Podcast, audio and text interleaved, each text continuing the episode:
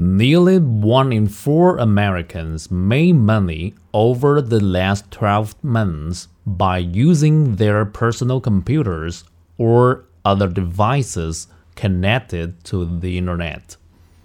The Pew Research Center, an independent research group in Washington, found that people are using the internet to find extra work.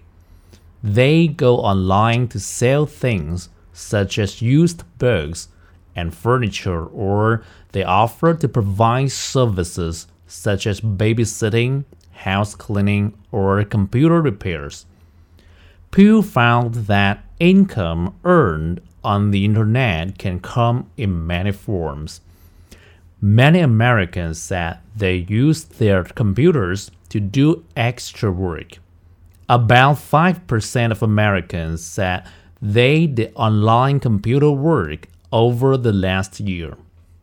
Some of these people said they had jobs that paid a few pennies each to take surveys.